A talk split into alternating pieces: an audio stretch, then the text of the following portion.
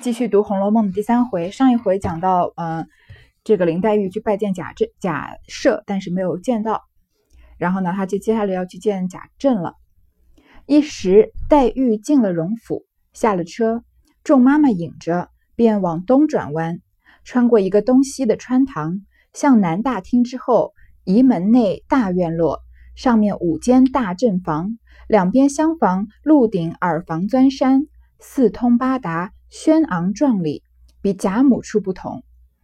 你看这个形容这个贾政的房子啊，是不是比贾赦的感觉要气派很多？你光听这个，呃，用了好多个大字，对吧？然后说向南大厅之后，移门内大院落，上面五间大正房，然后呢，两边有什么耳房钻山，四通八达。是比较壮观的样子，而如果你读了听到这个上一章啊，讲这个假设的院子是比较精致的那种小巧的，所以呃，虽说两边当然是每个人各有所好了，但是从地位上来看，是不是大的就是这种嗯雄伟壮丽的感觉比比较气派一些。然后这个耳房就是嗯厢房一般是连着耳房，像这种大户人家，因为正这个正厅是嗯朝着门的嘛。一个很大的这个房间，然后两边呢一般连着两个小房间，供这个客人呢或者是仆人休息的时候用。然后这种房子就叫做耳房。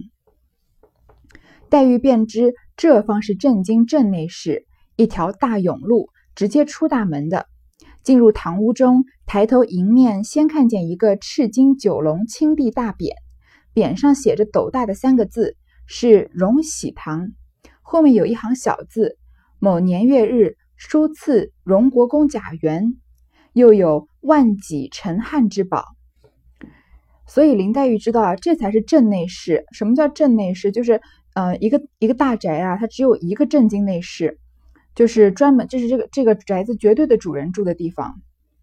因为怎么识别出来的呢？因为这个内室前面有一条大道，直接就通出大门，就是说。嗯，这家的主人就是真的有事情，一般不是我们不是说正门不太开吗？正门真的要开的时候，主人一般是有有重要的客人呀，或者是主人就是去，比如说是官员要去上朝什么的，从正门进出。然后他这个他的这个人的房间呀，是一条大路直接出大门的，可以看得出这个呃人在家里的地位是绝对的高。然后呢，他看见这个堂屋上面写的那个。匾呀，这个匾又是什么？赤金九龙青地大匾，听起来就好气派。上面有足金的，然后九条龙，青色的匾，匾上写着“荣禧堂”三个字。然后呢，后面可以看得出啊，这是荣国公贾源。这荣国公活着的时候，荣国公住的正厅，那就明显就是呃一家的绝对一家之主住的地方，对吧？因为他是赐给荣国公贾源的。然后是谁赐的呢？落款就是这个万几陈汉之宝。虽然光听这个名字不知道是什么意思，但是感觉出来是一个很厉害的人，当然是一个很厉害的人，因为这个人就是皇帝。这个，嗯，万这个你光看这个陈汉的汉字啊，我们以前我们知道这个翰林院对吧？汉这个字一般都是跟呃地位啊或者文化搭上边的，一般不会轻易的用汉这个字。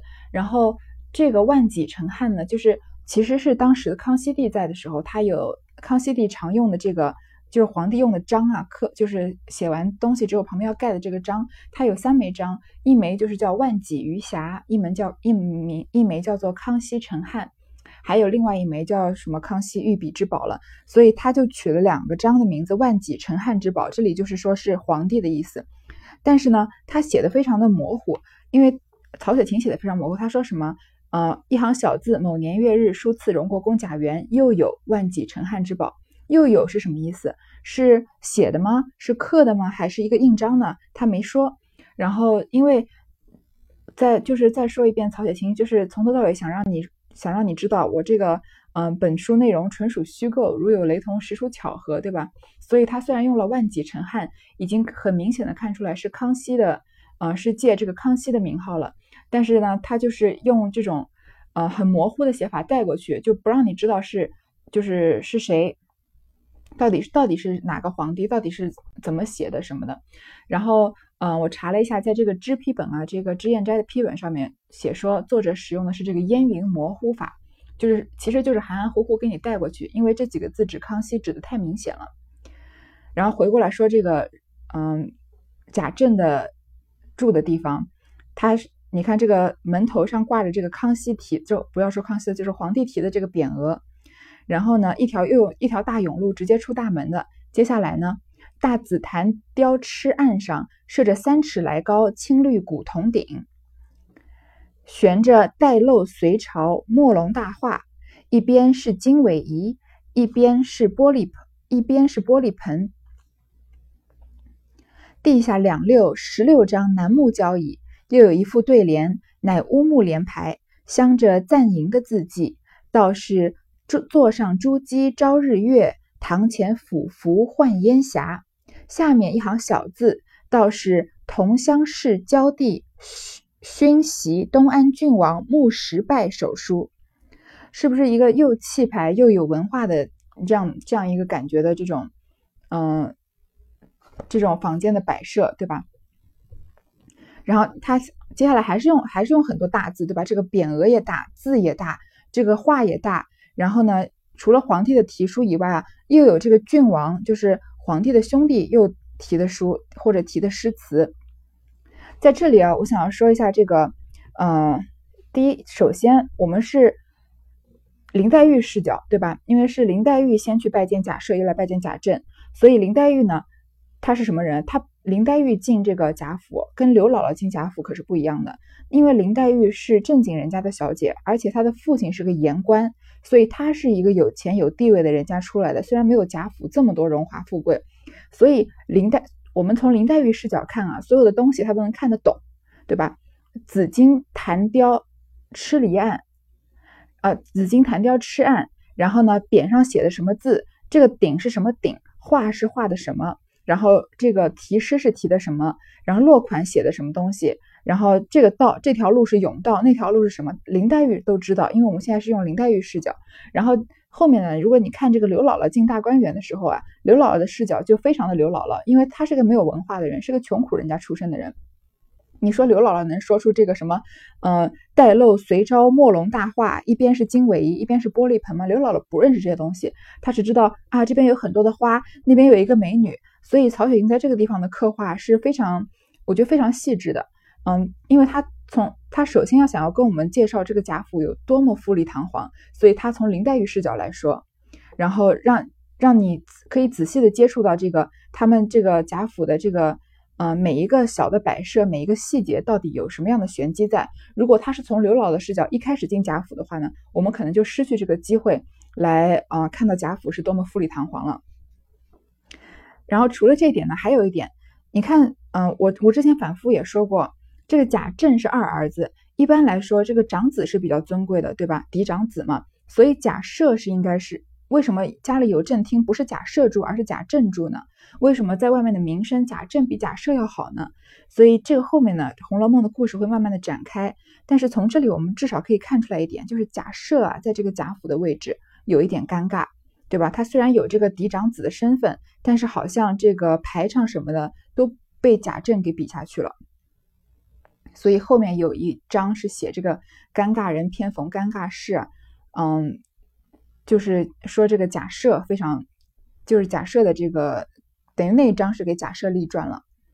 当然，尴尬尴尬的人在贾府不止假设一个了。继续读，原来王夫人时常居坐宴席，亦不在这正室，只是只在这正室东边的三间耳房内。于是老妈妈引黛玉进东房门来。原来王夫人平常不在正厅，而是在正室旁边的三间耳房。我之前说过了吧，耳房就是连着这个正室的小房间，也其实，嗯，只是比正室小，她的房间肯定是不小的。于是老妈妈呢就把林黛玉带到一边这个耳房上来。王夫人再次，嗯，对不起，我这个书页有点调。黛玉一面吃茶，一面打量这些丫鬟们装饰衣裙、举止行动。果意与别家不同，这些又又一次描写了描写了这些丫鬟，对吧？一一开始的时候，林黛玉在苏州的时候，她就说那些来来接她的这些丫鬟呀，都就是样子就已经跟别人不一样了。现在进了这个，在这个正厅，就是王夫人贴身服侍的这些丫鬟，在丫鬟等级里面算是比较高的了，所以他们的装饰衣裙、衣裙啊，举止行动更跟别人不同了。茶未吃了，只见一个穿红绫袄。轻断掐牙背心的丫鬟走来，笑说道：“太太说，请林姑娘到那边坐吧。”你看这个一个传话的丫鬟，她曹雪芹都要多加一笔，写她的穿着：红绫袄、轻缎掐牙背心，已经算是比较高级的布料了，对吧？然后呢，老妈妈听了，于是又引黛玉出来，到了东廊三间小正房内。正房炕上横设一张炕桌，桌上垒着书籍茶具，靠东壁靠东壁面设着半旧的青缎靠背银枕。王夫人却坐在西边下手，亦是半旧的青缎靠背坐褥。然后呢，她本来一开始林黛玉是在这个，嗯，是在这个耳房的，对吧？在在这个东房门的耳房的。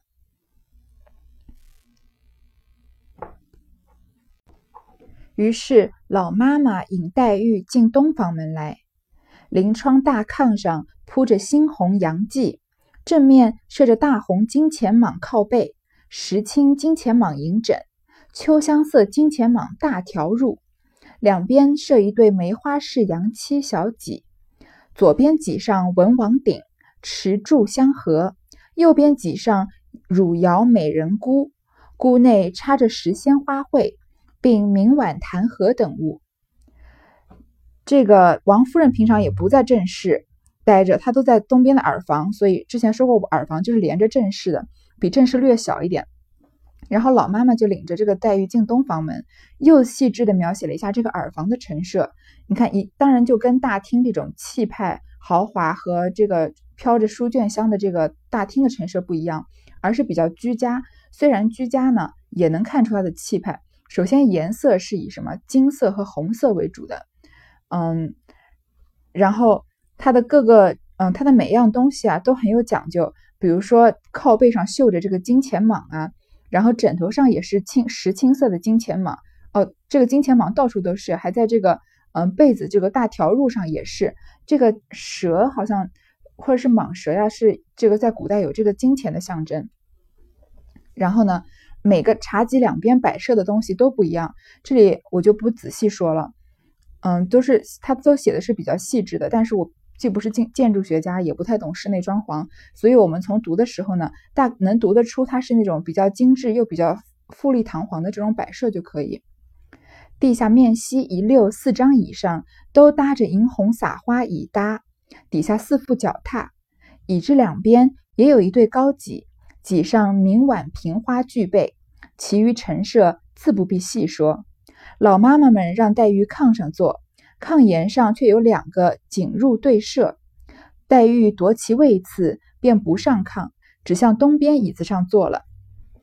这个老妈妈让黛玉坐在炕上，炕呢一般就是主人家坐的，对吧？然后他们就是把这个黛玉当林黛玉当成贵宾嘛。然后林这个炕上有两个景入对射，所以有两个座位。林黛玉呢，就观察了一下四周，因为之前不是说底下有一些椅子吗？四有一溜四张椅子，然后上面有银红撒花的椅搭。林黛玉一看这个炕上呀，应该是主人位，所以呢，她这个时候还是在非常小心谨慎的时候，她就不愿意上炕，只是在椅子上坐了一坐，因为她不想要这个坐这个主人位嘛。本房本房内的丫鬟忙捧捧上茶来，黛玉一面吃茶，一面打量这些丫鬟们。装饰衣裙、举止行动，果亦与别家不同。这些在房里伺候的丫鬟啊，等级肯定是比去接林黛玉的那些丫鬟等级和婆子等级要高了。所以林黛玉观察他们的装饰衣裙啊，发现又跟别人不同了。茶未吃了，只见一个穿红绫袄、青缎掐牙背心的丫鬟走来，笑说道：“太太说，请林姑娘到那边坐吧。”你看，一个传话的丫鬟，曹雪曹雪芹都愿意多费几笔来写下她的穿着。红绫袄、青缎掐牙背心，看起来是不是已经不凡了？比较高级的这种装束了。老妈妈听了，于是又引黛玉出来，到了东廊三间小正房内。正房炕上横设一张炕桌，桌上垒着书籍茶具，靠东壁面西靠东壁面西设着半旧的青缎靠背银枕。王夫人却坐在西边下手，一时半旧的青缎靠背坐褥。见黛玉来了，便往东让。你看，描述完了大厅，描述完了那个耳房有很多金钱蟒的这个耳房，再来看这个，嗯，这个小正房已经是第三第三种类的房间了。这个小正房的陈设呢，就简单很多。你听到他提了两次一些半旧的坐入，因为王夫人其实她是一个修佛的人。嗯，她的心地是比较善良，虽然她的行为，嗯，后面也也有争议，但是他对于修佛的人比较有这个清心寡欲的一面，所以东西呢也比较简单。然后他见他坐在哪里，西边下手，见林黛玉来了就往东让。在这里说一下这个座次的问题，在这个餐宴上面，在在古代比较讲究了，我们现在不太讲究，一般，但是我们觉得这个出去吃饭的时候，在饭店里面对着门的正对着门的座位是这个主座，对吧？但是在古代呢，一般是坐北朝南是最尊贵的位置，是给这个呃一家之主或者是最尊贵的宾客坐的。然后呢，呃，第二尊贵的呢是坐东面西的，第三尊贵的呢就是坐西面东的，最下手呢是坐南面北的。所以这个王夫人她是坐在西边下手，是坐在已经坐在第三等的位子上。然后见林黛玉来，她就往东让，就把这个东边稍微上座的位子让给林黛玉。黛玉心中料定这是贾政之位，因见挨炕一溜三张椅子上也搭着半旧的檀木椅扶，黛玉便向椅上坐了。王夫人再四携她上炕，她方挨王夫人坐了。这个王夫人让她在炕上坐呀，她一看到这个王夫人往东让，因为王夫人是这个这个这家这家里面的第二重要的人，对吧？第一重要当然是她的老公贾政了，所以她看到王夫人还往东让，就把更尊贵的位子给她让。那肯定更尊贵的位置，平常就是贾政坐的。你看林黛玉这个也是七巧玲珑心，对吧？她的她对每一件事情都观察的这么仔细，都这么小心，也是让人挺心疼的。她看到，她觉得这是贾政的位子啊，就怎么也不愿意坐这坐在炕上，又要去往椅子上坐。之前在耳房里，她就不愿坐炕上，对吧？但是王夫人一直叫她上炕，她就挨着王夫人坐了。王夫人因说：“你舅舅今日斋戒去了，再见吧。只是有一句话嘱咐你。”你三个姐妹倒都极好，以后一处念书认字学针线，或是偶一玩笑，都有敬让的。但我最不放心的，最是一件，我有一个孽根祸胎，是家里的混世魔王。今日因庙里还愿去了，尚未回来。晚间你看见便知了。你只以后不要踩他，你这些姐妹都不敢沾惹他的。王夫人说呀，你舅舅今日斋戒去了，看来贾政。也不也今天也见不着了，之前没见到贾赦，现在又见不到贾政了。说你就再见吧。然后王夫人说什么？你的三个姐妹迎春、探春、惜春都很好，以后啊你们一起念书、认字、学针线，或者一起玩，都互相谦让的。但我不放心的是什么呢？这里是王夫人是贾宝玉的妈妈，对吧？你看看她怎么形容贾宝玉的，跟林黛玉说：“我有一个孽根祸胎，是家里的混世魔王。”你看这四个这两个四字四字的孽根祸胎和混世魔王，就是怎么会有一个妈妈这样形容自己的儿子呢？你觉得这样？首先，你觉得王夫人这样说贾宝玉，她是真的觉得贾宝玉是孽根祸胎吗？还是说真的觉得他是混世魔王呢？嗯，是以一种恨的态度来说的吗？当然不是，而是而更是一种溺爱。所以。你看，一般就是在溺爱中长大的孩子会比较无法无天，我们常常说是熊孩子嘛。所以他就像我们今天家长自己称自己的孩子说：“哦，我有个熊孩子。”其实你越这样说，越是一种溺爱的感觉。但是确实，他的他是想要劝这个林黛玉远离一点贾宝玉的。他说：“今天他他去庙里还愿了。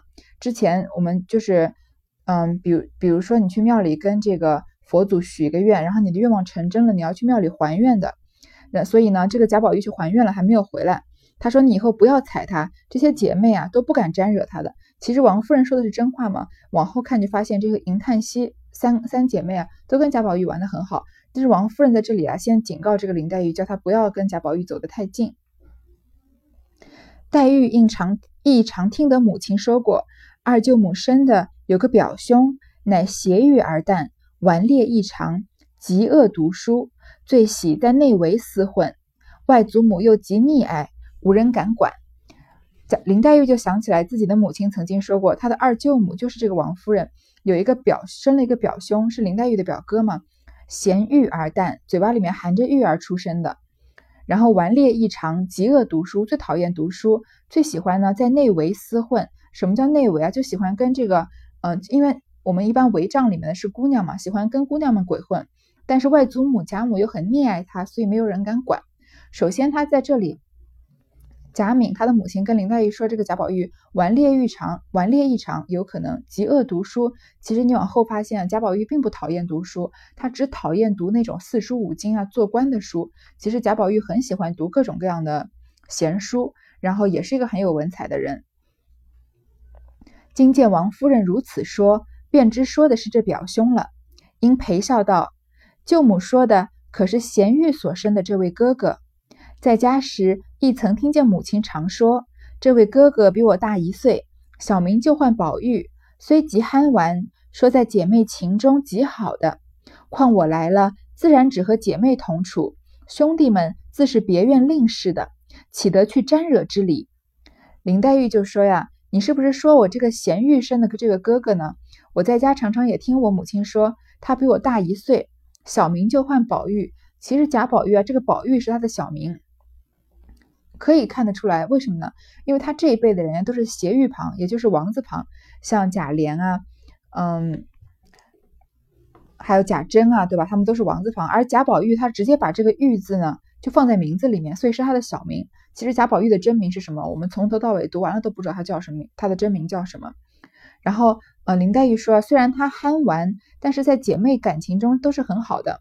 而且我来了，当然只跟姐妹在一起玩了。这些男孩子们肯定是在别的地方住的，怎么可能去沾惹他们呢？我之前还记得我们在读第一章的时候说嘛，那个时候女孩子见了女的见了男的都要躲的，对吧？那个丫鬟看到了这个贾雨村躲，虽然躲了，但是回头看了两眼，就最后就跟人家走了，对吧？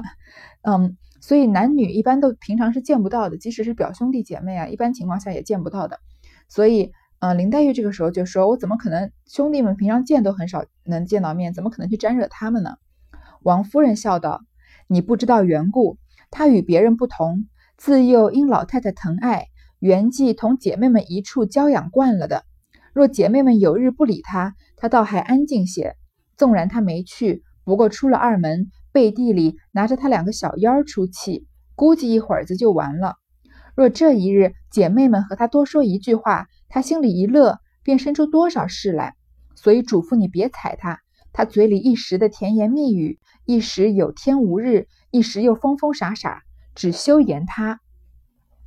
说王夫人就说呀，因为林黛玉说这个兄弟和姐妹一般都不住在一起的，我怎么会去沾惹他呢？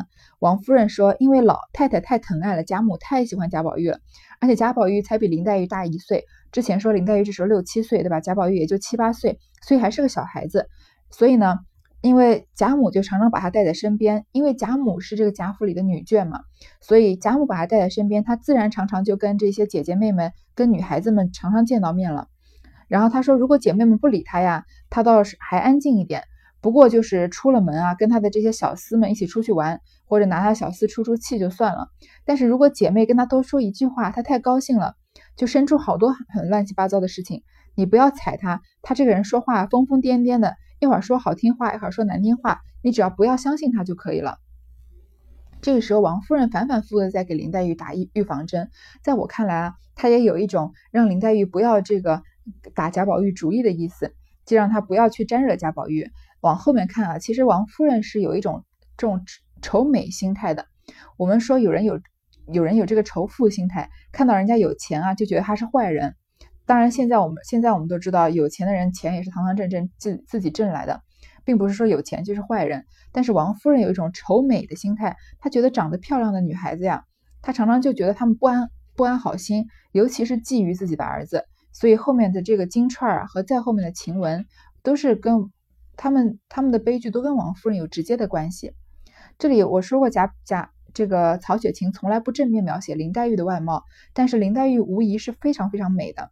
因为从偶尔的这个别人眼中看到的一些举动啊，都能感觉到林黛玉有多美，所以王夫人在这里打预防针呢，有可能也是让她离贾宝玉远一点的意思。黛玉一一的都答应着，只见一个丫鬟来回，老太太那里传晚饭了。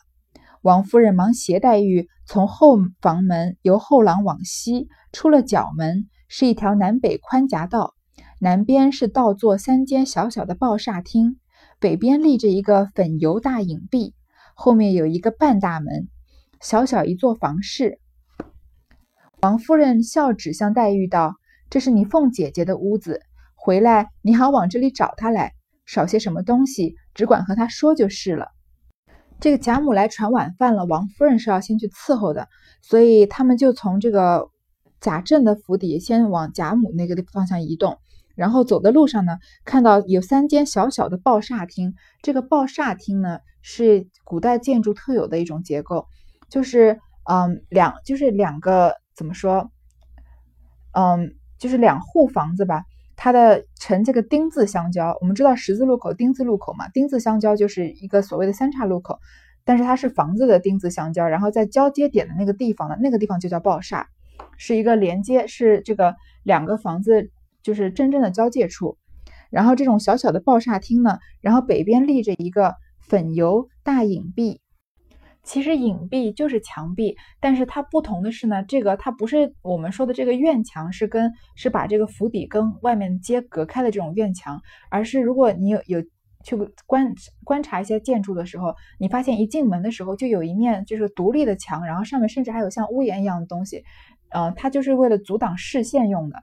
因为古代的人可能觉得，嗯，好像觉得这个比较信这个鬼神，觉得，嗯，有这种孤魂野鬼啊会进自己的房子，所以大户人家会用影壁来遮挡这个视线，顺便挡住这些孤魂野鬼。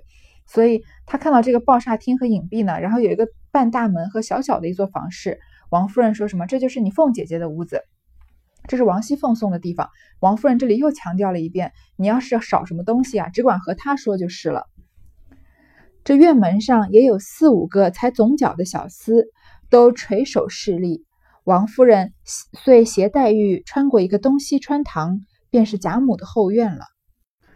说有几个小厮都垂着手，就把手放在胸前，这样很就是肃穆的站着。是什么样的小厮呢？才总角的小厮，总角就是以前我们说弱冠之年，这个男孩子年纪很小，然后呢。这个头发梳成两个发髻，在头顶啊放两个像两个羊角辫，但是又盘起来的那个样子，就是还没有挽发的这种呃年轻的小男孩的这样的小厮。然后呢，王王夫人跟拉着黛玉过了一个东西穿堂，就来到贾母的后院了。